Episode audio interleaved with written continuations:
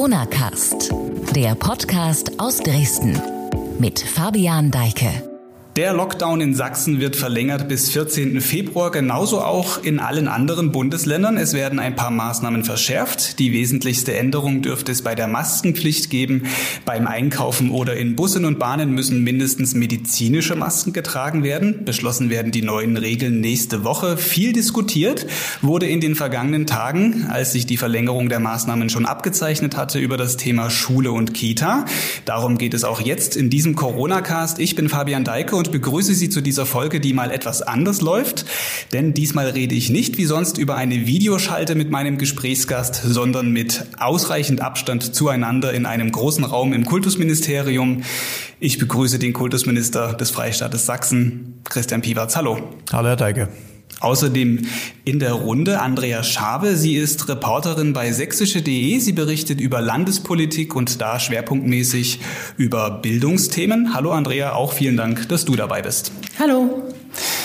Herr Piwatz, Sie haben Ihr Comeback hier im Corona-Cast. Vor rund neun Monaten haben wir das letzte Mal in diesem Podcast miteinander gesprochen. Beschreiben Sie vielleicht mal zu Beginn, wie ist das jetzt so fast ein Dreivierteljahr oder fast ein Jahr im Krisenmodus sich zu befinden, zu leben, zu arbeiten? Es ist ermüdend, weil ähm, die Situation ähm, wirklich angespannt ist und auch ähm, deutlich dramatischer ist, als wir das damals im Frühjahr gehabt haben. Ähm, wir wissen auch stärker um die Auswirkungen ähm, der Maßnahmen, die wir ergreifen mussten, äh, wenn Schulen geschlossen sind, was das für Kinder bedeutet, was das für Familien bedeutet. Umso mehr ist auch die Last da, äh, zu wissen, wenn wir jetzt äh, nochmal die Verlängerung gemacht haben, was das wirklich ganz konkret für Auswirkungen hat. Und ähm, ich glaube, dass, äh, dass mir nicht anders geht wie vielen äh, anderen in unserem Land, die ähm, so auch so, eine, so ein Stück weit überdrüssig dessen sind und einfach nur die Hoffnung haben, dass es vorbeigeht. Aber ähm, das ist nur eine Hoffnung. Wir wissen alle, wir müssen das jetzt gemeinsam durchstehen. Wir müssen die Maßnahmen treffen, ähm, die jetzt notwendig sind und müssen trotzdem bestmöglich durch diese Zeit kommen, auch wenn wir wissen, es ist immer nur, ja, äh, wie Sie schon gesagt haben, ein Krisenmodus, in dem man sich bewegt und das muss man bestmöglich ausgestalten. Also ermüdend, aber ähm, nicht minder verzagt. Es muss angegangen und gelöst werden und daran arbeiten wir und daran arbeite arbeite ich. Am Dienstag haben sich Bund und Länder über neue Corona-Maßnahmen abgesprochen. Am Mittwoch kam dann das sächsische Kabinett zusammen. Was ändert sich denn jetzt für Schulen und Kitas? Ja, eigentlich ist die, die Änderung ähm, einerseits nicht, nicht viel, aber gleichzeitig ist sie durchaus schon, schon relevant. Dass es jetzt sehr wahrscheinlich ist, dass wir die eigentlich für den 8. Februar geplante Öffnung ähm, der Schulen wohl auf den 15. Ähm, verschieben müssen, also nochmal eine Woche dran setzen. Wir haben uns ja damals schon äh, dafür entschieden, durch die Veränderung bei den Winterferienregelungen diese eine Woche noch hinten dran zu nehmen, anders als andere Bundesländer. Deswegen ist der Unterschied nicht ganz so groß. Trotzdem eine Woche bedeutet für die Familie eine ganze Menge. Was mir wichtig gewesen gewesen ist, und das hat sich ja Gott sei Dank auch in den Beratungen wiedergespiegelt, dass die Abschlussklassen weiter an die Schulen gehen können, dass wir eine Möglichkeit haben, die Abiturienten, die Oberschüler, aber auch diejenigen, die an den Berufsschulen sind, bestmöglich auf ihre Abschlüsse vorzubereiten.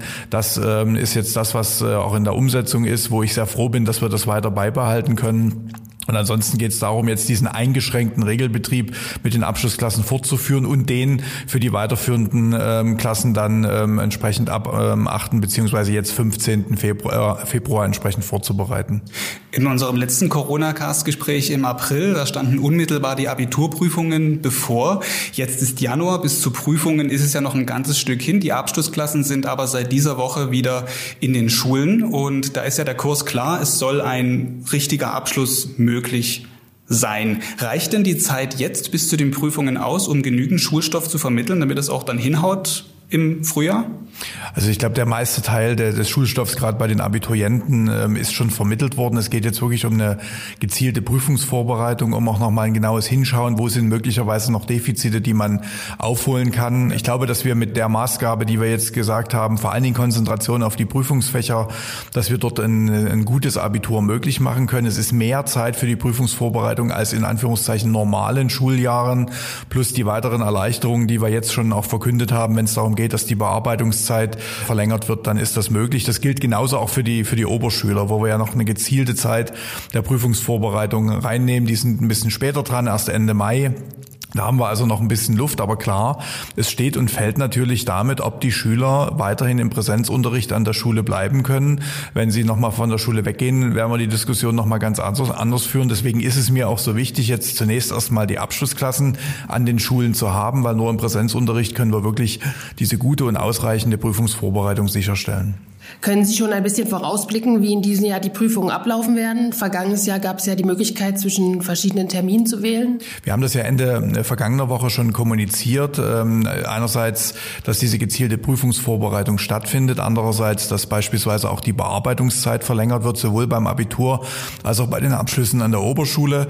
Und wir haben äh, uns auch darauf verständigt, dass das, was wir im letzten Jahr angeboten haben, auch in diesem Jahr wieder möglich ist bei den Abiturienten, nämlich sich zu entscheiden, ob sie den Erst- oder den den äh, eigentlichen Nachtermin ähm, wählen. Also es gibt jetzt wieder einen Erst- und einen Zweittermin und je nachdem, wie ich mich ähm, individuell fühle, kann ich entscheiden, ob ich eben etwas früher die Prüfungen äh, starte oder etwas später. Bei den Oberschülern ist das nicht ganz so äh, möglich, weil die später im Jahr äh, dran sind. Da fehlt uns nach hinten etwas die Luft.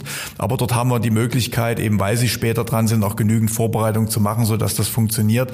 Also wir werden Erleichterungen in vielfältiger Art und Weise schaffen und wir werden sicherstellen, dass das gute und faire äh, Bedingungen sind, die auch ein gutes Abitur und die guten anderen Abschlüsse möglich machen. Und im vergangenen Schuljahr, man darf das ja nicht äh, ganz äh, unter den Tisch kehren, haben wir ja einen der besten Abiturjahrgänge gehabt. Trotz der Schwierigkeiten haben die Schülerinnen und Schüler eine tolle Leistung abgeliefert. Das wollen wir auch in diesem Jahr möglich machen. Man muss aber eben deutlich sagen, das ist jetzt ein Jahrgang, der zweimal Schulschließungen erlebt hat und deswegen gibt es zusätzliche Maßnahmen und diese gezielte Prüfungsvorbereitung, was wir im letzten Jahr so noch nicht angeboten haben. Reden wir gleich mal weiter über diese Rückkehr der Abschlussklasse Klassen an die Schulen. Das war ja nicht ganz unumstritten jetzt in den vergangenen Tagen. Die Position der Kanzlerin, nur mal als Beispiel, ist ja die, dass es eher so sein sollte, dass die Schulen geschlossen bleiben sollen, eben auch wegen der Furcht vor den Mutationen, vor möglichen weiteren Gefahren durch das Virus. Die Position Sachsens ist anders, auch die von anderen Bundesländern. Direkt noch am Dienstag gab es aber hier aus dem Kultusministerium dann auch auf Facebook und Twitter die Mitteilung, die Präsenzpflicht für Abschlussklassen bleibt. Warum vielleicht mal der Unterschied zwischen dieser Bundesebene und der Landesebene dieser andere Kurs, dieser andere Weg? Also ich sehe den Unterschied gar nicht. Äh, das Problem ist in der Tat die missverständliche Formulierung des Beschlusses, weil einerseits äh, in diesem Beschluss jetzt äh, der Kanzlerin mit dem Ministerpräsidenten von einer restriktiven Auslegung die Rede ist, umgekehrt aber die Beschlüsse des Dezember Fortbestand haben. Und im Dezember ist schon klar vereinbart worden, Abschlussklassen sollen ähm, an die, an die Schulen zurückkehren, wenn das vor Ort für, für möglich und nötig gehalten wird. Und es ist die Mehrzahl der Bundesländer, die das so umsetzt. Es gibt sogar Bundesländer, die jetzt über überlegen, schon Anfang Februar auch ihre Grundschulen wieder zurückzuholen in den Präsenzunterricht, wenn auch erstmal im Wechselmodell. Wir haben uns auch mit Verweis auf die hohe Inzidenzlage dem noch nicht angeschlossen, sondern hatten ursprünglich den 8. Februar, jetzt wahrscheinlich den 15. Februar ins Auge gefasst. Also da gibt es gar nicht diese großen Unterschiede und wir sind dort auch nicht ein Bundesland, was da in irgendeiner Weise ausschert, weil wir eben gemeinsam als Bundesländer und auch als Kultusminister immer deutlich gemacht haben, wenn wir ein gutes und faires äh, Abitur und gute und faire Abschlüsse anbieten wollen, dann bedarf das äh, des Präsenzunterrichts, weil alle anderen Maßnahmen, selbst wenn sie noch so gut ausgeführt werden können, ähm, nur ein Minus sind zu dem, was im Präsenzunterricht geleistet wird. Also ähm, es gibt dort keinen Widerspruch äh, mit dem, was da auch mit der Kanzlerin vereinbart wurde. Und wir in Sachsen äh, handhaben diese Regelung auch sehr restriktiv. Okay, ich stelle die Frage vielleicht nochmal anders. Unternehmen sollen ihren Mitarbeitern das Arbeiten von zu Hause deutlich erleichtern und möglich machen. Jetzt gibt es sogar eine in Anführungszeichen Pflicht zum Homeoffice. Ziel des Ganzen ist, Ansteckungsgefahren zu minimieren, die Mobilität einzuschränken und die Kontakte äh, zu reduzieren. Vor diesem Hintergrund wirkt es unverständlich, dass die Politik für Unternehmen Regeln für Heimarbeit aufstellt, aber gleichzeitig 50.000 Jungen Mädchen in die Schulen schickt. Naja, erstmal stellt die Politik ja diese Regeln nicht auf, weil es eben genau diese Homeoffice-Pflicht ähm, aus guten Gründen juristisch gesehen nicht geben kann. Zumindest nach meinem Dafürhalten. Bei den Schulen äh, ist es ja auch ein etwas anderer Punkt, über den wir reden. Wir reden hier über, über ähm, junge Menschen, wir reden über deren Zukunft, über deren Perspektive, wofür wir verantwortlich sind. Und ich äh, tue mich ein bisschen schwer, indem das einfach so abgetan wird, naja, wir müssen die Kontakte minimieren, deswegen können die Schüler selbstverständlich nicht an die Schulen gehen. Und wir wissen, selbst wenn wir noch so guten digitalen Unterricht anbieten könnten, was wir ähm, aus verschiedenen Gründen nicht können, Alles das ist weniger als das, was an Schulen stattfindet. Und deswegen muss es doch eigentlich das Ziel von uns allen sein, dass wir die Schulen öffnen können, dass wir Möglichkeiten eröffnen, dass Schülerinnen und Schüler ähm, nicht nur ihren gewohnten Tagesablauf haben, sondern dass sie die Möglichkeit haben, im direkten Kontakt mit den Lehrern Unterrichtsstoff vermittelt zu bekommen, wissenwerte Kompetenzen vermittelt zu bekommen, um dann später mal, egal ob sie jetzt Abschlussklassen sind oder nicht, ihren Abschluss äh, entsprechend machen zu können. Und Schulen, und das hat ja die Zeit vor dem zweiten Lockdown gezeigt, äh, Schulen äh, sind durch die Regeln, die wir dort aufgestellt haben, vergleichsweise sichere Orte.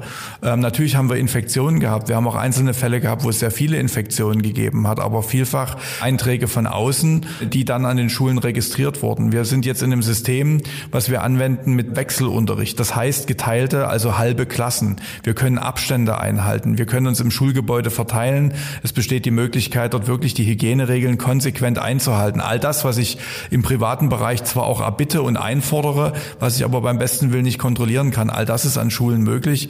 Und deswegen glaube ich, müssen wir ähm, stärker auch wieder darüber diskutieren, dass es auch irgendwann notwendig ist, dass Schulen wieder komplett öffnen, dass Schüler wieder zurückgehen können an ihre Schulen, natürlich unter klaren Regeln und nicht ähm, im uneingeschränkten Regelbetrieb. Das geht momentan nicht. Aber die Perspektive, dass äh, das wieder möglich ist, die müssen wir uns, glaube ich, stärker als in den letzten äh, Wochen auch wieder erkämpfen. Ein wichtiges Thema in der neuen Verordnung, die dann ja nächste Woche beschlossen werden soll, ist das Thema Maskenpflicht. Inwiefern spielt das dann auch in dem Unterricht für die Abschlussklasse Klassen eine Rolle. Aerosole machen ja nicht unbedingt an der Klassenzimmertür Halt oder das Virus ist ja dann auch im Klassenraum im Zweifel. Also der Grundsatz, äh, den wir ja immer deutlich gemacht haben und der, glaube ich, jetzt auch so bei uns ähm, ähm, reingegangen ist, ist ja vor allen Dingen Abstand halten. Und äh, wenn ich Klassen teile, wenn ich kleinere äh, Gruppen ähm, in die Klassenräume lasse, dann äh, habe ich auch die Möglichkeit, dort auf die äh, Masken zu verzichten, wenn ich beispielsweise den Platz eingenommen habe, genügend Abstand zu meinen Mitschülern halte, wenn regelmäßig gelüftet wird, die Aerosolkonzentration niedrig ist, ähm, dann kann ich darauf gegebenenfalls auch verzichten. Das sind ja die Regeln, die wir auch alle als Erwachsene so haben. Zwar im, in, in der Begegnungssituation muss die Maske getragen werden, wenn wir die Abstände einhalten, kann ich im Zweifel darauf verzichten.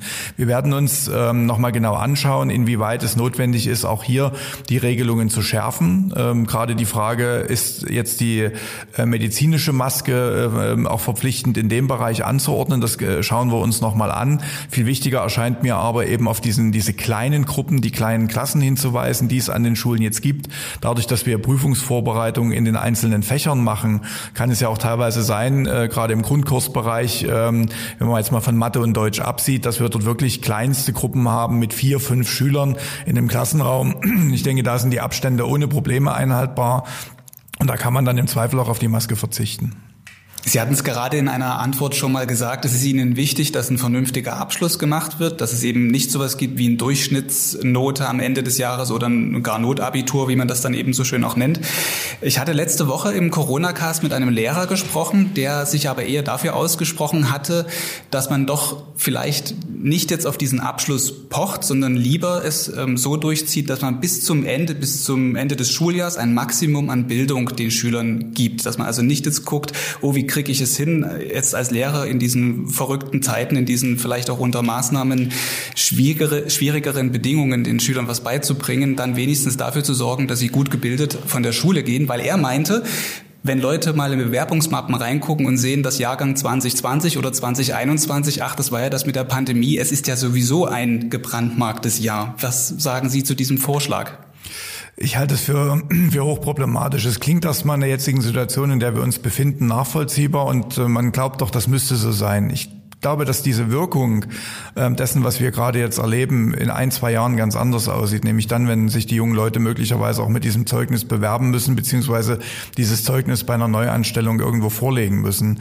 Wichtig ist mir, dass es ein, ein Abitur oder einen anderen Abschluss gibt, der allseits anerkannt wird und dass wir nicht in diese Dis äh, Diskussion kommen, na Moment, es war zwar das Corona-Jahr, was habt ihr in Sachsen eigentlich gemacht? Gab es da überhaupt Prüfungen? Gab es die nicht? Habt ihr da mit, mit, mit Durchschnittsnoten gearbeitet? Und dass das in den Makel bekommt, ach, naja, das ist ja das Corona-Jahr gewesen. Mir ist es lieber, ich habe ein, ein Abiturzeugnis oder ein Zeugnis der mittleren äh, Reife, wo klar drin steht, die Prüfungen sind durchgeführt worden, die Prüfungen haben die und die Noten ergeben, ähm, dass man dann vielleicht sagt, das war dieser schwierige Jahrgang, der hat sich trotzdem durch die Prüfung äh, durchgekämpft und hat ein gutes Ergebnis erzielt, ist, glaube ich, viel mehr wert, als wenn wir dann in diese Diskussionslagen kommen, was ist denn eigentlich der Abschluss, der hier gemacht wird im deutschlandweiten oder im internationalen Vergleich wert. Und das ist auch etwas, wo wir uns als Kultusminister auch einig sind. Wir, wir brauchen auch im Sinne der Schülerinnen und Schüler ähm, diese Abschlüsse, weil wir ansonsten Sorge haben, dass die weitergehenden Diskussionen zum Nachteil der Schüler ähm, äh, passieren und dass da eben der Stempel, den man jetzt versucht vielleicht zu vermeiden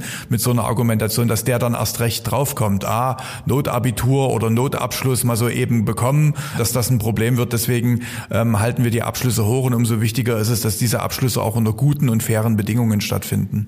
Ich habe eine Frage, eine Nachfrage zu diesem Notabitur-Thema. Würde sowas auf einer Zeugnismappe dann draufstehen? Was würde, also ich meine, würde man das sofort auch erkennen als jemand, der ähm, äh, da seine Bewerbung abschickt? Ja, klar würde man das erkennen, weil natürlich die, die Prüfungsnoten dort entsprechend ausgewiesen sind. Wir haben ja, wenn wir jetzt mal das Abitur uns ansehen, insgesamt 900 Punkte, die vergeben werden, 300 davon aus den Prüfungen, 600 aus den Vornoten und wenn ich da eben ein Drittel aus den Prüfungen ähm, schon habe, dann wird das auch entsprechend auf dem, äh, auf dem Zeugnis vermerkt. Wenn ich das anders umschreibe, dann ist es erstmal ein komplett anderes Zeugnis und das würde schon sehr, sehr deutlich sichtbar werden und genau das wollen wir eben auch vermeiden, ähm, weil möglicherweise in zwei Jahren die, die Dramatik der Situation äh, vielleicht dann schon gar nicht mehr so sehr präsent ist, weil wir Menschen gerne ähm, das Negative auch ein bisschen verdrängen. Das ist, äh, ist ein nachvollziehbarer Effekt. Und deswegen, klar, diese, diese Abschlüsse sollen stattfinden, aber natürlich unter fairen Bedingungen für diejenigen, die sie ähm, ablegen wollen. Nun sind ja bis auf die Abschlusskassen alle anderen Schüler äh, zu Hause im Distanzunterricht. Gibt es da Rückmeldungen von Lehrern und Schülern, wie das läuft äh, seit Dezember? Also äh, es sind äh, ganz, ganz unterschiedliche Rückmeldungen, vor allen Dingen, die wir auch von, von Eltern bekommen. Ich glaube, die Haupt- äh, oder der Konsens all dessen ist immer, wir kriegen das hin, aber es ersetzt nicht den Präsenzunterricht. Ähm, und das ist, glaube ich, die, die wesentliche Botschaft auch äh, bei denen, die äh, gern das hohe Lied auf, auf die Digitalisierung sprechen. Natürlich ähm, ist dort mehr wünschenswert und, und, und vieles noch besser machbar, als wir das jetzt machen können. Ähm, aber es ersetzt den Präsenzunterricht nicht. Und bei den Rückmeldungen, die wir bekommen, äh, ist das sehr, sehr vielfältig. Von denen, die sagen, unsere Lehrer bemühen sich, die haben regelmäßig den Kontakt, die Schüler kommen super mit, über die Rückmeldung von Lehrern, die sagen, ich biete viel an, ich merke aber einen Teil der Schüler erreiche ich nicht, entweder technisch nicht oder pädagogisch, weil ich eben nicht den unmittelbaren Kontakt habe. Aber natürlich gibt es auch Fälle, wo ähm, äh, Eltern sich zu Recht beklagen, dass entweder zu viel Aufgaben gestellt werden oder zu wenig oder dass der Lehrer nicht hinreichend Kontakt hält, man auch keine Möglichkeit hat, mal eine, Rückmeldung zu geben. Und äh, das, sind, das ist diese ganze Bandbreite, die man äh, dort äh, hat, äh, wo wir versuchen, dort, wo es konkrete Anhaltspunkte gibt, das, was überhaupt nicht funktioniert, dann entsprechend nachzusteuern. Ähm, aber ähm, es ist immer schwierig, dann alles über einen Kamm zu scheren. Ich glaube, dass der, der Großteil der Lehrerinnen und Lehrer sich große Mühe gibt, auch diese schwierige Zeit, äh, diese häusliche Lernzeit, auf die man nie vorbereitet gewesen ist, weder im Studium noch im beruflichen Alltag, auch wo man jetzt nicht binnen von drei oder vier Monaten plötzlich jemanden fit machen kann, wie das mit der häuslichen Lernzeit gut funktionieren kann, trotzdem das Bestmögliche draus zu machen und für die Schülerinnen und Schüler da zu sein. Was wir merken ist, dass unser Appell, gerade den Kontakt zu halten, deutlich äh, stärker wahrgenommen wird, als das noch im früher gewesen ist, als es uns wirklich überrollt hat, als diese regelmäßige Kontaktmöglichkeit, sei es über Videokonferenzen, über ein Telefonat, vielleicht auch die die E-Mail als das einfachste Mittel, das wird wesentlich stärker wahrgenommen und das ist auch das, was unwahrscheinlich wichtig ist. Gerade in Bezug auf die äh, Masse der Aufgaben. Das Problem gab es ja auch schon im Frühjahr beim ersten Lockdown. Stimmt da die Kommunikation zwischen den Lehrern immer noch nicht oder haben die äh, aus den Erfahrungen im Frühjahr nichts gelernt? Es, es, ich, es fällt mir schwer, dort eine, eine, Antwort zu geben, weil ich natürlich auch nicht in den äh, einzelnen Lehrern oder in den Lehrerkollegien äh, drinstecke. Und ich ähm, will auch nicht den Eindruck vermitteln, dass das jetzt flächendeckend das und das Problem ist. Aber wichtig ist, glaube ich, aus meiner Sicht, dass man innerhalb einer Schule, innerhalb des Lehrerkollegiums miteinander einen Umgang definiert, wie gestalten wir die häusliche Lernzeit aus. Wir hatten im Frühjahr die Schwierigkeit, dass jeder Lehrer in seinem Fach Aufgaben gleichzeitig gestellt hat. Ich glaube, das findet heute so gut wie nicht mehr statt, sondern dass man sich sich weitestgehend abstimmt. Äh, beispielsweise an dem Tag ist das Fach dran, am nächsten Tag das Fach ähm, und so, dass es also keine Häufung ähm, der Aufgaben gibt. In Einzelfälle will ich nicht ausschließen, dass die stattfinden, aber das ist was, was mir eigentlich kaum noch untergekommen ist. Schwierig ist es eher, glaube ich, für den Lehrer einzuschätzen, was kann der Schüler tatsächlich zu Hause leisten. Was ist überhaupt machbar, ohne dass der Lehrer daneben steht. Dann muss man ja immer berücksichtigen die unterschiedlichen häuslichen Situationen. Das geht bei der Technik los. Das geht bei der weitergehenden Frage, äh, ist es einer, der alleine zu Hause ist mit seinen Eltern oder mit seiner Mutter oder seinem Vater? Sind da noch drei Geschwister drumherum, die natürlich auch Aufmerksamkeit brauchen? Was kann derjenige leisten? Und da, das ist ein Punkt, wo sich Lehrer auch rantasten müssen, wo sie, wo sie Erfahrung sammeln müssen. Was kann ich meinen Schülern zumuten? Was kann ich ihnen nicht zumuten? Was können die leisten? Was nicht? Und da ist es eben so wichtig, diesen Kontakt zu halten nachzufragen, kommt ihr zurecht? Ist euch das zu viel? Kann es vielleicht ein bisschen mehr sein? Also ich habe genauso auch die Ansagen, die sagen, mein Sohn ist dann nach einer Stunde immer schon fertig, das ist mir zu wenig, da muss eigentlich mehr kommen. Und das ist etwas, das kann ich auch nicht als Minister oder wir als Ministerium äh, nach Schema F vorgeben, so und so viel ist zu tun, sondern das braucht wirklich den Lehrer als Pädagogen rauszufinden, was ist möglich. Aber nochmal, ich glaube, die allermeisten Lehrer machen das mit Bravour und versuchen sich bestmöglich auf die Situation einzustellen.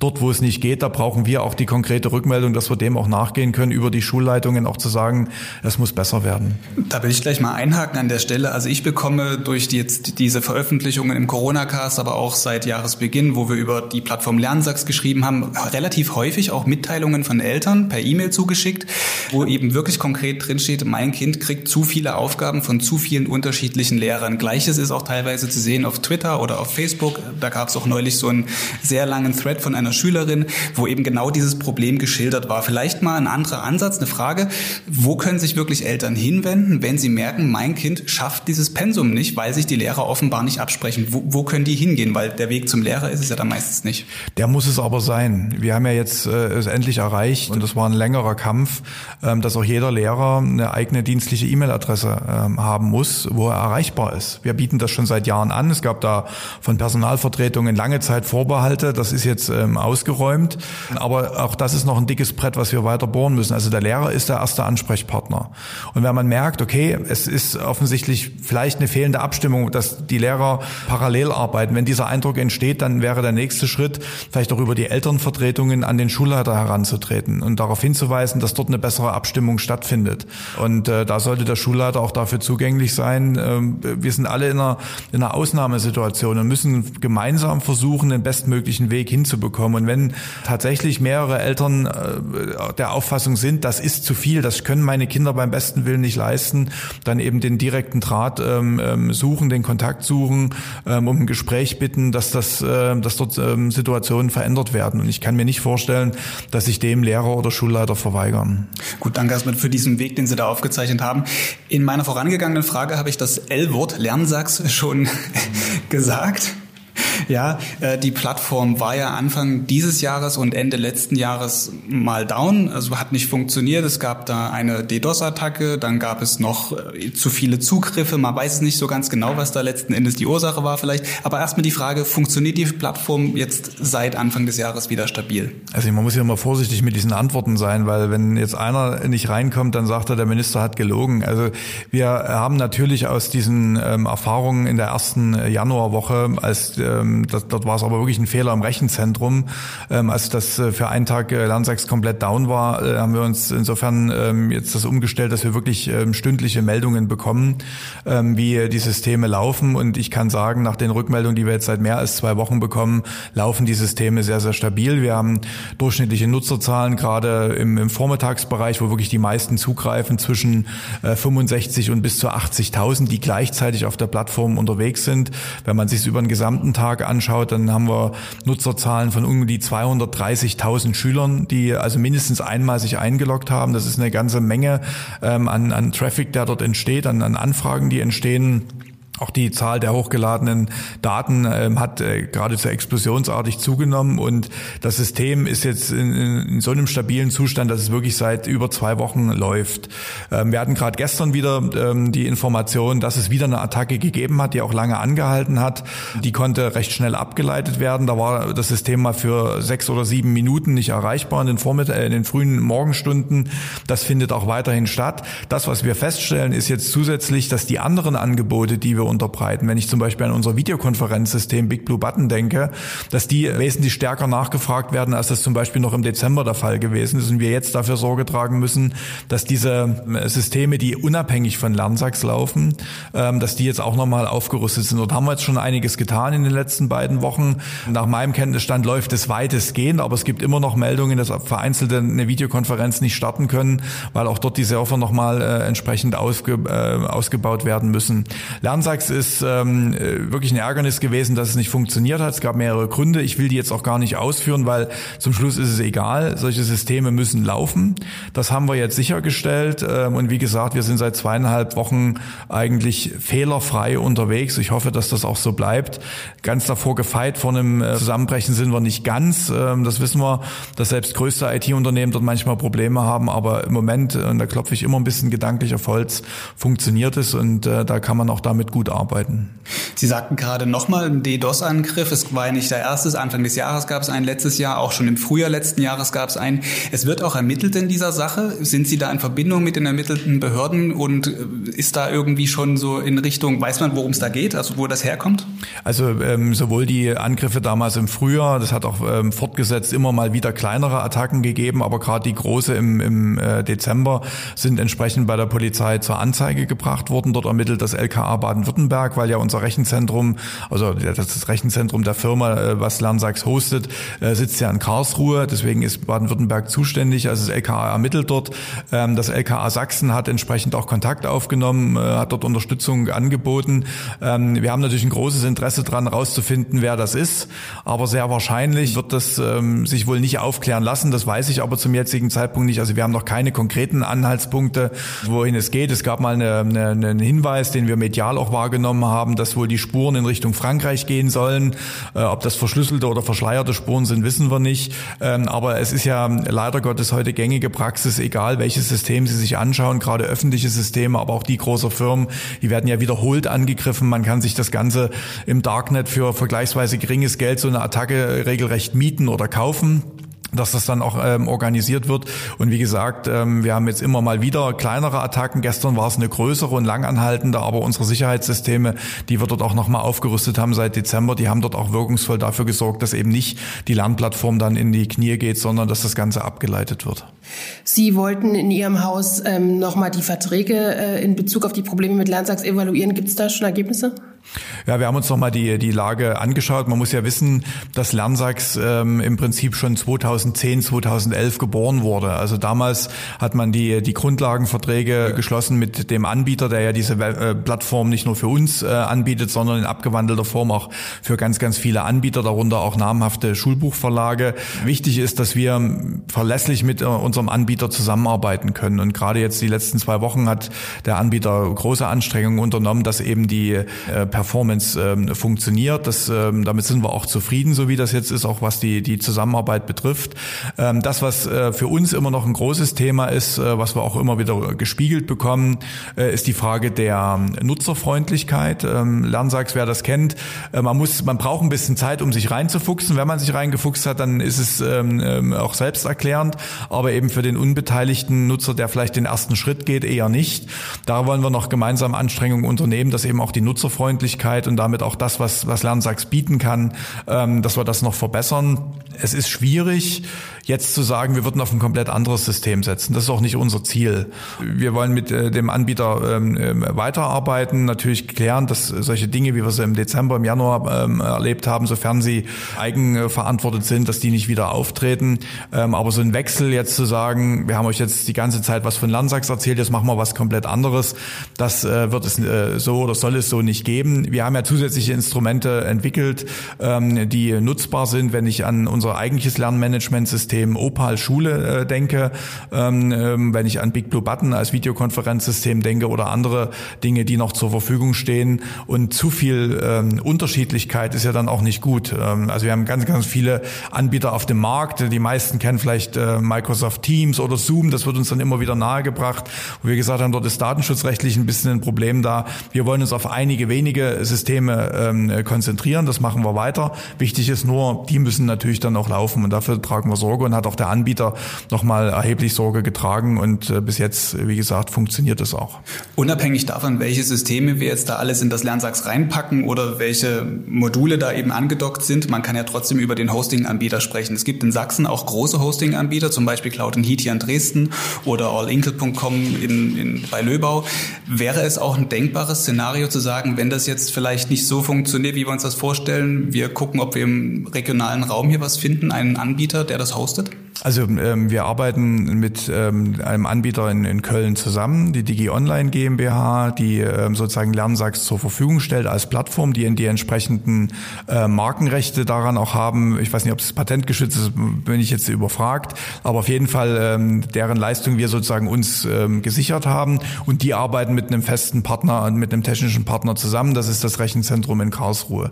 Natürlich kann man sagen, ähm, man nimmt das jetzt nach Sachsen, nur das bedeutet nicht zwingend, dass wir einen anderen Zugriff darauf haben, sondern es wäre auch dann wieder ein dritter Anbieter, der das entsprechend hostet.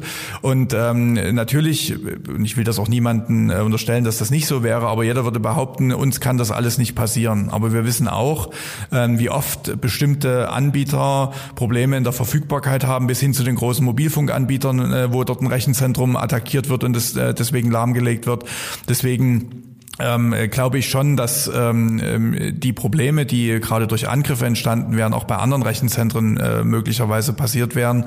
Deswegen äh, bringt das erstmal nichts, äh, keine Verbesserung. Mal losgelöst von der Frage der vertraglichen ähm, Vereinbarung, die wir ja ähm, haben, wo er eben sagt, wir arbeiten mit dem zertifizierten Unternehmen in Karlsruhe zusammen über viele, viele Jahre.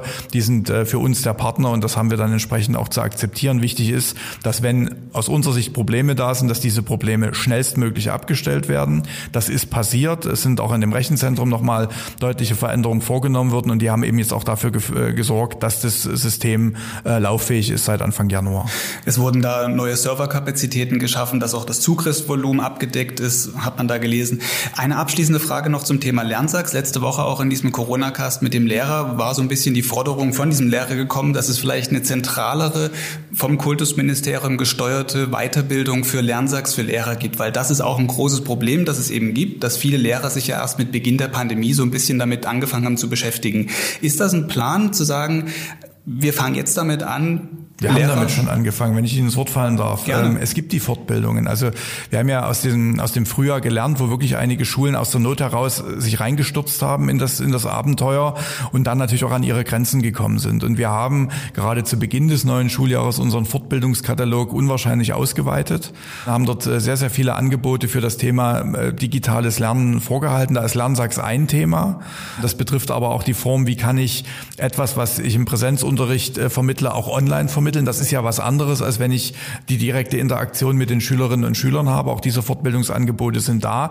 Dort werden wir sicherlich immer noch mal ähm, aufsatteln müssen und das noch weiter ausweiten müssen. Aber die Fortbildungen sind, glaube ich, bis Ende Oktober gelaufen. Dann setzte ja auch dort schon wieder der, der Teil-Lockdown ein, sodass wir also nicht mehr in Präsenz arbeiten konnten, nur noch ähm, äh, online. Und es braucht natürlich die Zeit und die Verfügbarkeit der Lehrerinnen und Lehrer, diese Fortbildungen auch tatsächlich in Anspruch zu nehmen. Und das ist natürlich immer noch eine eine Schwierigkeit gewesen. Kurzfristig äh, sind unsere 13 medienpädagogischen Zentren auch die Ansprechpartner, um ähm, Schulen und äh, Lehrer zu unterstützen mit konkreten Nachfragen, wie etwas zu gestalten ist, auch mit dem zur Verfügung stellen von Medien, die äh, genutzt werden können. Das ist sozusagen die kurzfristige Variante, aber klar ist, die Fortbildung ähm, haben wir ausgebaut, werden wir weiter ausbauen müssen, aber das braucht auch Zeit, dass wir tatsächlich 33.000 Lehrer bestmöglich damit erreichen. Wird das verpflichtend sein? Das ist so ein, so ein großer Streit. Ähm, da würde ich gerne diese Frage auch immer mal wieder in Richtung der Personalvertretungen äh, stellen. Das ist ähm, nicht ganz einfach. Aus meiner Sicht ist es wie in jedem Beruf notwendig, dass sich auch Lehrerinnen und Lehrer fortbilden. Aber ich habe nicht die unmittelbare Durchgriffsmöglichkeit, das verpflichtend anzuordnen. Und sind wir mal ehrlich, äh, wir alle wissen das, wenn was verpflichtend ist und ich nicht mit dem Herzen dabei bin, dann sitze ich vielleicht die Zeit ab, aber ob es tatsächlich für mich was bringt, das ist dann immer die Frage, nee, wir müssen die, die Einsicht stärken, wir müssen deutlich machen zum Lehrerberuf, ähm, jetzt in der Gegenwart, auch in der Zukunft gehört auch, äh, gehören auch äh, Komponenten ähm, des digitalen Unterrichtens, des angeleiteten Selbstlernens für Schüler, das kann ja auch zu Hause mit Hilfe digitaler Hilfsmittel passieren. Und dass sich das dann stärker umsetzt, also dieser, dieser beharrliche Druck, dass das zum Lehrersein dazugehört, ähm, ist, glaube ich, wichtiger als die Diskussion über die Verpflichtung, weil ich im Zweifel Zweifel die Leute dann vielleicht noch ähm, mit, der, mit dem Kopf erreiche, aber nicht mit dem Herzen. Ich brauche sie aber mit dem Herzen. Gut, lassen Sie uns noch über einen anderen wichtigen Bereich reden, nämlich Kindertagsstätten. Viele Eltern sehen die Öffnung herbei, äh, weil das ganz schön an den Nerven zerrt, äh, die Kinderbetreuung zu Hause ähm, zu übernehmen und gleichzeitig vielleicht noch zu arbeiten. Äh, wie geht es da bis mindestens 15. Februar weiter und danach? Also ähm, ich kenne diese diese ähm, Schilderungen was das für Familien bedeutet, wenn auch mehrere Kinder da sind, die äh, zu Hause betreut werden müssen. Und wir haben immer versucht, ähm, deutlich zu machen, dass wir genau aus den Gründen nicht nur die Schulen und dort auch die Grundschulen eigentlich äh, möglichst schnell wieder ans Netz bringen, was bis jetzt noch nicht gelungen ist, und bei den Kitas haben wir ja im, im Frühjahr dann ein recht gutes Modell gefahren mit den festen Gruppen, ähm, was zwar in, in, der Außenwirkung bisweilen mal ein bisschen sperrig gewesen ist, weil man sich eben die Außenflächen ähm, teilen musste oder versetzt die Außenflächen nutzen konnte, aber dadurch durchaus Infektionen oder Infektionsweitergaben ähm, weniger geworden sind. Das muss, glaube ich, auch das Modell sein, wenn wir die Kitas wieder öffnen können. Und wie gesagt, bislang hat man mit dem 8. Februar geplant, jetzt wird es wahrscheinlich der 15. Februar, aber ich glaube schon, dass der, der Druck, der in den Familien da ist, die Angespanntheit, die wir auch spüren in den Rückmeldungen, die wir bekommen, in den Briefen, in den E-Mails, dass wir da auch irgendwann sagen müssen, es muss jetzt auch wirklich wieder losgehen und wir müssen das schaffen. Äh, vielleicht ein positives Indiz äh, bei der Sache. Wir haben jetzt äh, eine Notbetreuung, wo im Kindergartenbereich ungefähr 27 Prozent der Kinder gehen, also knappes Drittel.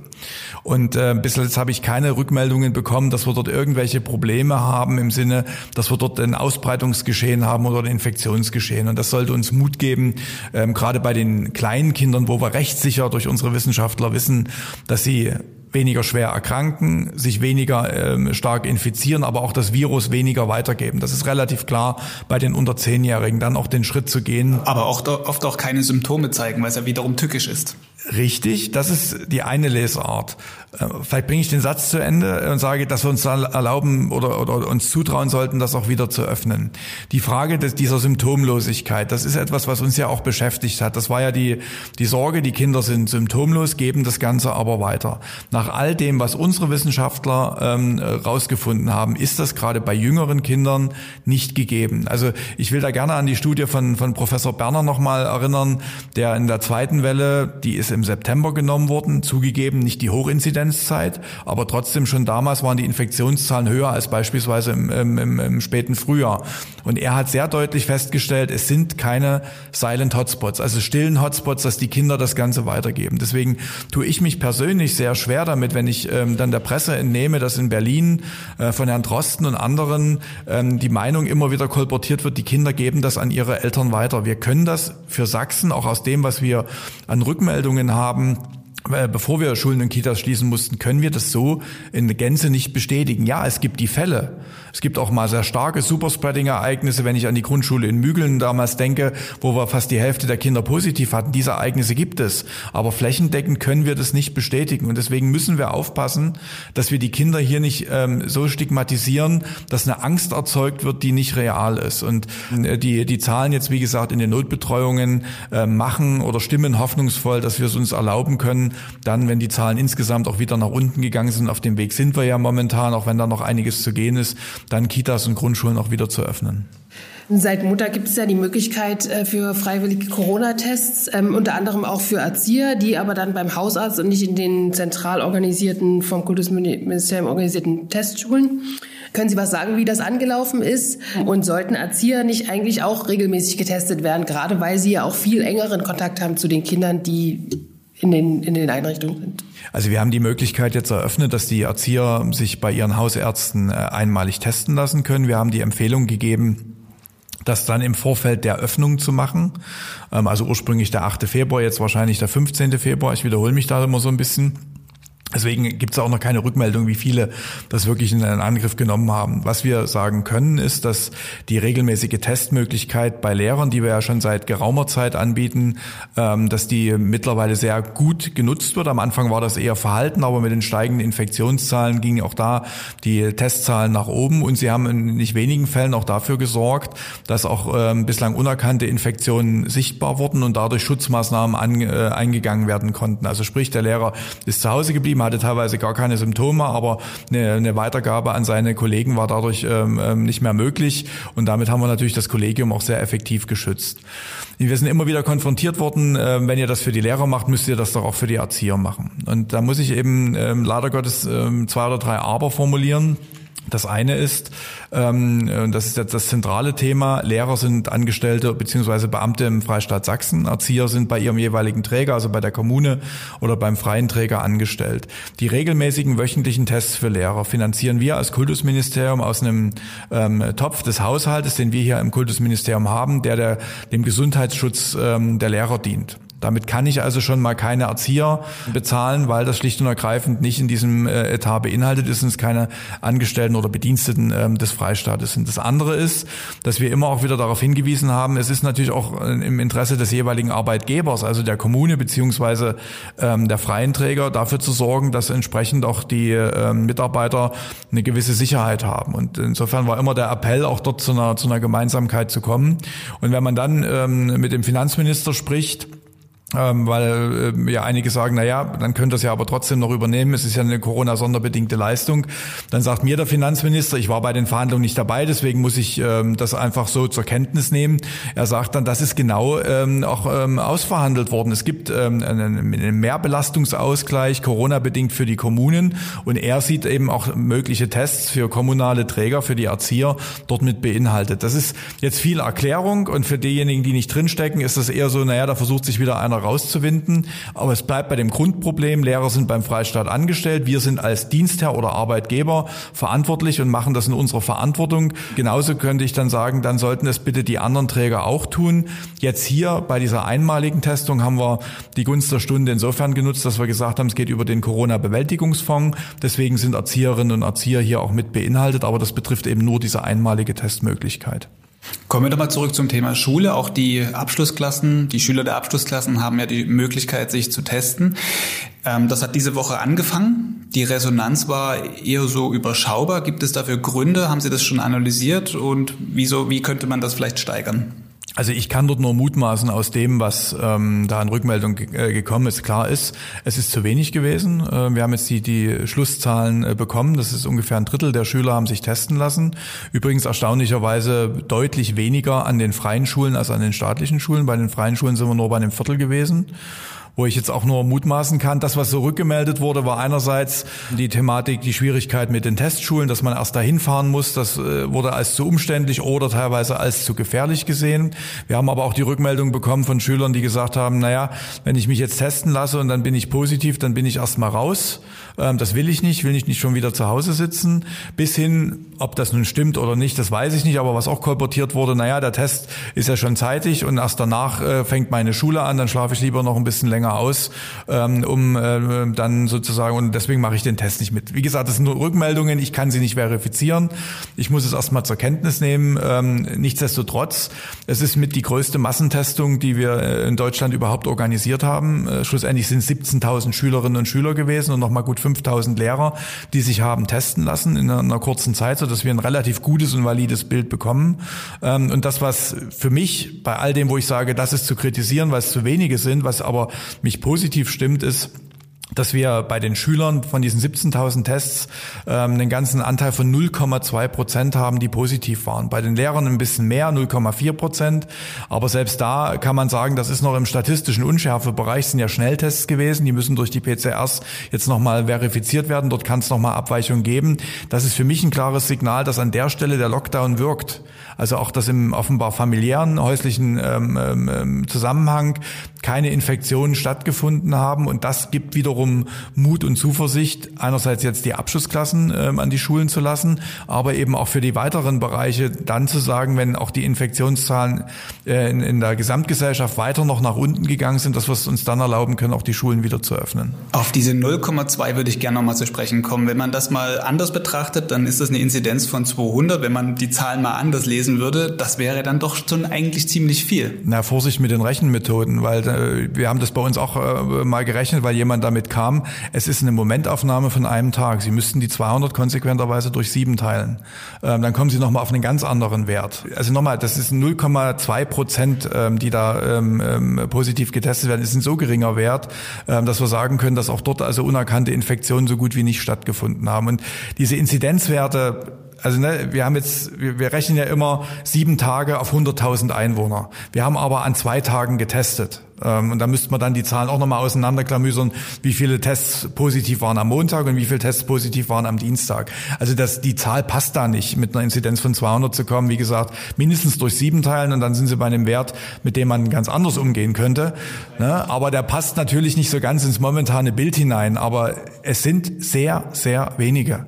Und das muss uns doch eigentlich eine, eine Zuversicht geben, dass dort einerseits offensichtlich Disziplin da ist, dass keine unerkannten Infektionen da sind, dass wir uns deswegen auch es erlauben können, natürlich streng überwacht, die Schulen auch wieder zu öffnen. Gerade haben Sie das ja selber schon gesagt, dass das nur eine Momentaufnahme ist und in Bezug auf strenge Überwachung überlegen Sie da eine nachhaltige Teststrategie durchzuführen, was die Schüler halt einmal die Woche zu testen, ähm, weil es, sie gehen am Montag zum Test, der ist negativ, sie gehen am Dienstag nach Hause und äh, stecken sich an und am Mittwoch wieder in die Schule. Also richtig, das, das äh, ist eine Momentaufnahme und natürlich kann so etwas passieren. Das könnte man wieder sagen, wenn sich alle an die Regeln halten, ist das Risiko dann gering, dass da überhaupt eine Infektion stattfindet. Aber klar, wir haben es mit jungen Leuten zu tun, die werden natürlich nicht immer sich 100 Prozent an die Regeln halten. Selbst wir Erwachsene haben ja manchmal Probleme damit. Erstmal wird es eine zweite Testreihe geben, wenn dann die Schulen wieder geöffnet werden, 8. bzw. 15. Februar, ähm, wo wir auch dort nochmal bei den Abschlussklassen jetzt daran sind zu planen, die auch zu testen. Dort werden wir dann nicht nur auf das DRK zurückgreifen können, sondern hoffentlich auch auf die ähm, Hausärzte, auf die Apotheker, mit denen wir in, in guten ähm, Gesprächen und Verhandlungen sind, dass das sichergestellt wird, dann auch an der jeweiligen Schule direkt. Aber wenn ich DRK und die Hausärzte anspreche, komme ich auf ein zentrales Problem. Wir brauchen auch für diese Schnelltests medizinisch geschultes Personal. Und das ist die große Achillesferse all dieser Testüberlegungen. Wir reden in Sachsen, wenn wir alle Schülerinnen und Schüler mit berücksichtigen würden, über 470.000 Schüler. 470.000 Tests pro Woche sind illusorisch. Ich krieg vielleicht die Anzahl an Tests ran. Ich krieg vielleicht auch beim Finanzminister das Geld, um diese Tests durchzuführen. Ich bekomme aber niemals wiederkehrend immer wieder dieses äh, medizinische Personal, weil wenn ich DRK angucke, aber auch die Hausärzte, erstens haben die ihre eigenen Praxen, die sie erstmal bestücken müssen. Wir haben das Impfthema momentan schwierig, soll ja aber ab Februar deutlich zunehmen, was die Zahl der Impfdosen betrifft. Ich bekomme diese Leute nicht ran. Also ist das nicht realistisch, das ähm, wiederholend äh, zu machen. An was wir arbeiten, wo wir aber noch nicht sagen können, ob es tatsächlich funktioniert, ist die Frage, gibt es Testmöglichkeiten, wo ich dieses medizinisch geschulte Personal nicht brauche? Also gibt es Testmöglichkeiten, die auch ein Schüler, wir reden ja ab Klassenstufe 7, und ein Lehrer im Selbsttest durchführen kann. Bei den Tests, wo ich mir ein Stäbchen bis tief in die Nase hineinschieben muss, würde ich davon Abstand nehmen. Aber es gibt äh, Testmöglichkeiten über Google-Tests beispielsweise, wo das eher möglich ist. Dort befinden wir uns gerade mit den Anbietern im Gespräch, ob das eine valide Variante ist. Wir werden auch versuchen, das mal auszuprobieren, ob das tatsächlich ein Schüler im Selbsttest machen kann, ob da auch valide Ergebnisse rauskommen im Sinne von, dass der Test gut durchgeführt wird. Sollte das erfolgversprechend sein, dann muss man drüber reden, ob es dann möglich ist, diese Tests dann wirklich auch flächendeckend wiederholend auszubringen, weil dann hätten wir wirklich eine gute Überwachung dessen, was an den Schulen stattfindet. Das ist noch ein bisschen Zukunftsmusik. Ich will nur deutlich machen, wir arbeiten an solchen Dingen, aber ob sie zum Erfolg führen, das kann ich zum jetzigen Zeitpunkt noch nicht sagen. Ab 15. Februar haben Sie ja gesagt, sollen ja auch die anderen getestet werden. Werden dann eigentlich die Abschlusskassen auch wieder getestet? Ja. Und äh, es gab ja gerade am Montag und am Dienstag deutliche Kritik an der Organisation der Tests, zumindest äh, unter anderem vom Landesschülerrat, was Sie gerade gesagt haben, dass die Schüler in vollgepackten Bussen zu den Testschulen fahren und äh, manche Lehrer erst oder Schüler am Dienstag dran waren. Das heißt, die waren am Montag im Unterricht und wurden erst am Dienstag getestet. Ähm, es gab also genügend Ansteckungsmöglichkeiten. Äh, sollen die Tests dann im Februar Februar, äh, Mitte Februar genauso ablaufen wie jetzt? Also für den Februar haben wir uns eigentlich vorgenommen, dass das an jeder Schule dann äh, stattfinden soll, dass es nicht mehr das Konzept der Testschulen gibt. Ich will noch mal ein bisschen unser Verfahren äh, verteidigen, was wir gewählt haben. Wir haben jetzt binnen von vier Wochen ähm, eine Testung organisiert, wie wir sie in Sachsen so noch nicht gehabt haben. Und ähm, es war klar, dass wir in der Kürze der Zeit nur um die 100 Teams ähm, medizinisch geschultes Personal zur Verfügung haben. Ich bin dem DAK und den anderen Hilfsorganisationen sehr dankbar, die uns dort sehr, sehr schnell und äh, unkompliziert unterstützt haben. Aber diese 100 Teams reichen nicht aus, um jede einzelne äh, Schule abzufahren. Das wäre logistisch nicht möglich gewesen. Und deswegen mussten wir uns auf dieses System der Testschulen konzentrieren, haben dort auch mit den Trägern in den Verkehrsverbünden die Gespräche geführt, dass zusätzliche Busse fahren, haben natürlich die Erwartung geäußert, dass dort logischerweise auch die Abstände eingehalten werden, also die Busse nicht vollgestopft sind. Ich kann jetzt nicht sagen, ob das im Einzelfall nicht trotzdem passiert ist. Das wäre natürlich kontraproduktiv. Wir haben die Schulen gebeten, es so einzurichten, wenn eben ein Test auch später stattfindet, dann eben vorher die Schüler auch nicht an die Schule zu holen. Also wenn ich eben wirklich am Dienstag erst den Test habe, wäre es angezeigt gewesen, am Montag die Schüler noch in häuslicher Lernzeit zu belassen. Äh, wenn es am selben Tag ist, haben wir natürlich in Dresden oder Leipzig ein anderes Problem, weil da kann ich zu den Schülern sagen, ihr seid beispielsweise 12 Uhr mit eurer Schule dran zur Testung, kommt bitte mit Bus und Bahn ab 12 an, an die und die Schule. Das funktioniert nur im ländlichen Raum nicht, wo eben nur früh der Schulbus fährt erklärt und deswegen mussten dort Lösungen gefunden werden. Es ist nicht optimal, das ist mir klar, aber die Frage stand, machen wir es so oder machen wir es gar nicht? Und gerade wenn ich jetzt sage, wir haben trotz der relativ niedrigen Beteiligung 17.000 Tests, die wir auswerten konnten und dort so eine niedrige äh, positive Infektionsrate, dann ist das für mich ein Ergebnis, was es auch rechtfertigt, dass wir das miteinander gemacht haben, weil ja die Sorge, dass dann die Ansteckung in den Bussen stattgefunden hat, ja nur auf ganz, ganz wenige Fälle ähm, reduziert werden kann. Ich glaube, die absolute Zahl äh, bei den Schülern waren äh, paar 30 positive Tests, die wir da hatten. Also ist die Wahrscheinlichkeit, dass das stattgefunden hat, sehr gering. Das wissen wir im Nachgang. Aber das sollte auch noch ein Stück Beruhigung geben. Aber klar ist, für die nächste Testreihe planen wir, dass dann wirklich an jeder Schule ein Testteam hinkommt nach Möglichkeit und dass die Tests dort vor Ort gemacht werden können. Vielleicht sorgt das dann auch dafür, dass sich mehr äh, junge Menschen daran beteiligen. Es wäre wichtig, um den Schulbetrieb abzusichern. Ein letztes Thema noch, Ferien. Interessiert sicherlich viele Leute. Sachsen hat extra die Winterferien verschoben, damit die Kinder länger zu Hause sind. Demnach wären vom 8. bis 20. Februar Ferien gewesen. Jetzt geht der Lockdown bis zum 14. Februar. Bringen Sie mal ein bisschen Ordnung in die Daten. Ja, wenn ich das gewusst hätte, hätten wir uns vielleicht auch noch eine andere Entscheidung ähm, ähm zugetraut. Der Hintergrund war einfach der, wir haben ja ursprünglich mal gedacht, dass wir ähm, rund um den 1. Februar wieder öffnen können. Das war ja die eigentliche ähm, Ansage, die im, im Dezember, beziehungsweise nee, die Anfang Januar ähm, aus der Beratung der Kanzlerin mit dem Ministerpräsidenten rauskam. Und das hätte in Sachsen zu der Situation geführt, wir öffnen am 1. Februar für eine Woche die Schulen, um sie dann für zwei Wochen Ferien zuzumachen. Und haben wir gesagt, das kann man niemandem erklären, das ähm, ist, ist nicht nachvollziehbar. Wohl wissend, dass natürlich eine Ferienverschiebung für viele Eltern ein ziemliches Problem darstellt, weil äh, ähm, Urlaube ja im Vorjahr schon eingereicht werden mussten, äh, das sehr langfristig geplant wird. Und trotzdem ist uns auch klar, im, im Februar wird es kaum die Möglichkeit geben, äh, Urlaubsreisen anzutreten. Ergo äh, werden viele sicherlich die Urlaubszeit dann äh, zu Hause verbringen müssen. Umgekehrt war es uns wichtig zu sagen, wenn wir eine Möglichkeit haben, dann vielleicht rund um Ostern so eine Option zu öffnen, wenn dann vielleicht auch wieder etwas mehr möglich ist, was den Urlaub betrifft, dass Familien Zeit miteinander haben. deswegen haben wir uns dann auch im Kabinett darauf verständigt, die Ferien zu teilen, eine Woche vorzuziehen. Dadurch hat sich der Lockdown in, in Sachsen nochmal um die eine Woche bis zum 8. Februar verlängert und die zweite Ferienwoche in die Karwoche zu legen, sodass wir rund um Ostern dann zwei Wochen Zeit haben. Und wir haben jetzt natürlich, als dann die Meldung kam, es wird bis zum 15. verlängert, auch uns die Frage gestellt, drehen wir das jetzt wieder rum und haben uns jetzt dafür entschieden, dass wir das nicht tun, sondern bei dieser Regelung bleiben. Und dann wird eben, wenn wir am 8. nicht öffnen können, wenn die Infektionslage das noch nicht zulässt, wird dann diese erste Woche vom 8. bis zum 14. Februar wieder in häuslicher Lernzeit ausgestaltet sein. Wir haben ja ohnehin gesagt, dort, wo Eltern partout ihren Urlaub nicht verlegen können und wollen, ähm, dass dann auch die Möglichkeit besteht, eine Befreiung vom Unterricht zu bekommen. Das sollte in dieser ersten Woche einfacher möglich sein. Und dann geht es am 15. los. Dann haben wir immer noch sechs Wochen, und das war ja eigentlich unser Hauptgrund, sechs Wochen am Stück Unterrichtsmöglichkeit, wenn auch im Wechselmodell, wo man also kontinuierlich arbeiten kann. Wir wollten ursprünglich sieben Wochen haben, jetzt hoffe ich auf die sechs Wochen, das wäre unwahrscheinlich wichtig, haben dann nochmal diesen, diese Pause, die auch, glaube ich, für die Familien wichtig ist, rund um Ostern dann in der Hoffnung, dass die Infektionszahlen noch ein Stück weit besser geworden sind, dass wir dann wieder starten können und nach Ostern gehen ja dann auch die Abiturprüfungen beispielsweise los. Das war die Überlegung. Also es bleibt dabei, die erste Februarwoche ist eine Ferienwoche. Sehr wahrscheinlich wird die zweite Februarwoche dann wieder eine Woche nochmal in häuslicher Lernzeit sein. Wir hoffen auf den 15.2., dass wir dann auch die Schulen öffnen können, insbesondere Grundschulen und dann auch die Kitas. Sechs Wochen Unterricht und dann zwei Wochen Ferien rund um Ostern. Ich hoffe, dass das auch die Familien dann ein bisschen nutzen können, um mal durchzuschnaufen und vielleicht so ein bisschen was wie Urlaub zu machen.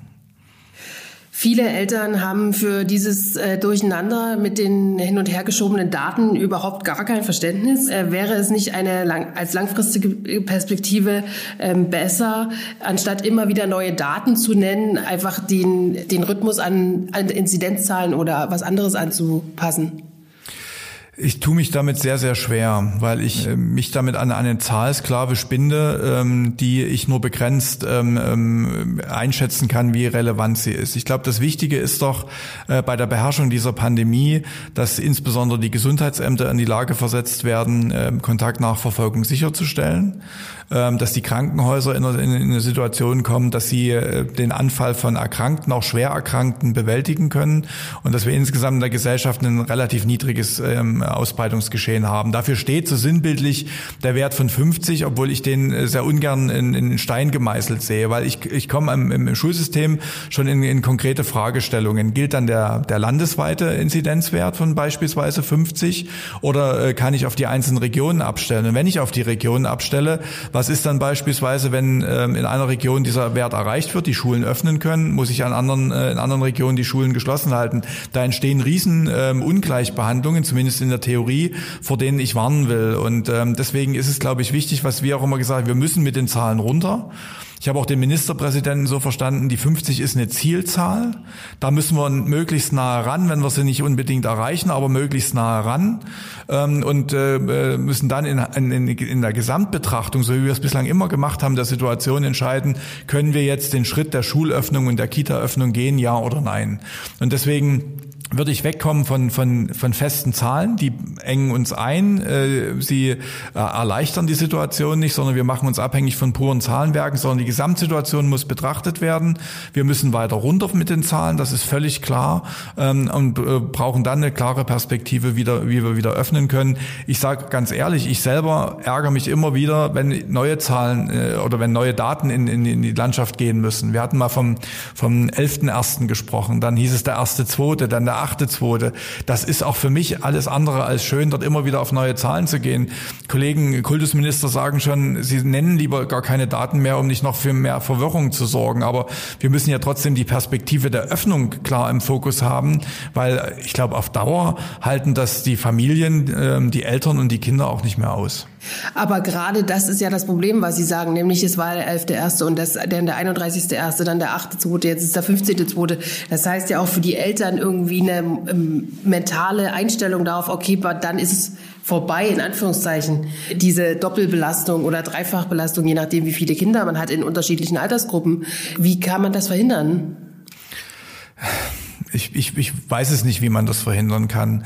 Nehmen wir mal die andere Situation. Äh, wir äh, haben Anfang Dezember äh, den Lockdown für Sachsen verkündet. Hätten wir damals gesagt, das geht bis Mitte Februar, ähm, der Aufschrei wäre sehr groß gewesen.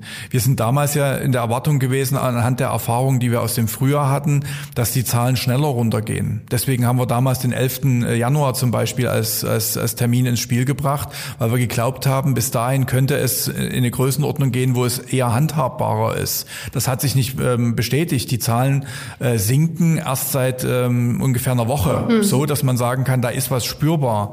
Und ähm, diese Geduld muss man jetzt eben haben. Und deswegen sind immer wieder neue Daten gekommen. Und ich kann diese Verärgerung und Frustration verstehen, weil ja dieses Gefühl auch aufkommt, naja, jetzt sagen sie uns das, dann kommt wieder eine Verlängerung und wieder eine Verlängerung. Ähm, diesen Eindruck kann ich nicht ganz von der Hand wischen. Ich will nur sagen, das ist nichts, was mir im Moment Spaß macht. Ich würde auch lieber gern sagen, wir machen das jetzt, wir, wir ziehen das jetzt auch durch, wir können uns das auch zumuten. Aber nehmen wir gerade mal die Abschlussklassen, wo wir am Anfang drüber gesprochen haben. Wir haben klar gesagt, der 18. ist es. Wir haben den durchgehalten. Wir haben die, Schul äh, die Schüler jetzt an den Schulen, das ist gut und richtig. Und wir haben, was weiß ich, was für Kritik dafür bekommen, wie verantwortungslos das wäre, das zu tun. Also egal wie man das macht, man macht es immer falsch. Aber klar ist, wir können das nicht unendlich fortsetzen. Und so eine Perspektive, wie ich sie auch schon mal gehört habe, bis Ostern, ich glaube, das halten die Familien nicht aus und das können, auch, können wir auch nicht den Kindern zumuten, so lange ohne ihre sozialen Kontakte, ohne Schule, ohne Lehrer zu sein. Und deswegen müssen wir es schaffen, im Februar die Schulen zu öffnen ganz, ganz am Ende dieser Folge. Sie haben sich echt sehr, sehr viel Zeit für uns genommen. Dafür schon mal vielen Dank. Eine letzte Frage. Ich habe viele Leute hier im Corona-Cast immer gefragt, was treibt Sie an während dieser ganzen Zeit? Es nervt unheimlich, dieses Thema. Sie haben einen vollgepackten Tag mit Themen, mit einem Thema, was Sie vielleicht von einem Jahr noch gar nicht, was wir alle von einem Jahr noch gar nicht auf dem Zettel hatten. Deshalb wirklich am Ende diese eine Frage, was treibt Sie an in dieser verrückten Zeit? Es treibt mich an, der Wille meiner Verantwortung gerecht zu werden, nämlich in diesen schwierigen Zeiten in Rücksprache mit vielen Mitarbeitern, Mitstreitern, die Entscheidungen zu treffen, die notwendig sind. Und natürlich auch in der Hoffnung, dass das sich im Nachgang als die richtigen Entscheidungen herausstellt. Das wird nicht überall der Fall sein, aber ich habe ähm, eine Verantwortung mit diesem Amt übernommen und dieser Verantwortung will ich gerecht werden. Es ist schwer teilweise, weil man vielfältige Interessengruppen, Meinungen aushalten muss ähm, und manchmal hat man das Gefühl, egal wie man es macht, man macht es auf jeden Fall falsch, mindestens für eine bestimmte Gruppe. Und trotzdem muss der Anspruch sein, die Verantwortung, die man hat, bestmöglich auszufüllen, Entscheidungen zu treffen, dass wir ähm, gut durch diese, einigermaßen gut, ich will es einschränken, einigermaßen gut durch diese Krise kommen und vielleicht auch der Antrieb ähm, aus dem, was wir jetzt erlebt haben in den letzten Monaten, was teilweise wirklich zermürbend gewesen ist, daraus auch zu lernen, wie wir es zukünftig besser machen können. Gerade beim Bereich Digitalisierung haben wir ja den Spiegel schonungslos vorgehalten bekommen. Ähm, das Bildungssystem wird nach dieser Krise nicht mehr das sein, was es vor der Krise gewesen ist. Wir werden über andere Unterrichtsformen, über Lehr- und Lernmethoden ähm, wesentlich intensiver diskutieren müssen. Das zwingt uns diese Krise auf. Und das ist dann wiederum der Hoffnungsschimmer, der dann auch wieder denjenigen, der gestalten will, in mir weckt und sagt, ähm, da ist dann noch danach eine ganze Menge zu tun. Aber jetzt gilt es erstmal Verantwortung übernehmen, die Entscheidungen treffen, die zu treffen sind und ähm, das Ganze auch durchzustehen. Herr Piewerts, vielen Dank für das Gespräch. Ich hoffe, dass wir diese Corona-Zeit bald hinter uns lassen können und vielleicht dann in einem anderen Rahmen, in einem anderen Podcast nochmal miteinander sprechen. Wenn nicht, dann lade ich Sie gerne auch nochmal hier zu einem Gespräch ein. Sehr gern, egal in welcher Ausprägung. Und Andreas Schafe, auch danke dir für deine Fragen und dass du hier im Corona-Cast dabei warst in diesem Schul- und Kita-Interview. Sehr gerne. Damit geht diese Folge Corona Cast zu Ende. Wie immer noch der Hinweis zu unserem heutigen Thema. Passende Inhalte werden in der Beschreibung verlinkt. Zudem lohnt sich auch der Blick auf sächsische.de. Dort arbeiten meine Kollegen fast rund um die Uhr am Thema Corona und ich melde mich nächste Woche wieder hier im Corona Cast. Bis dahin, tschüss.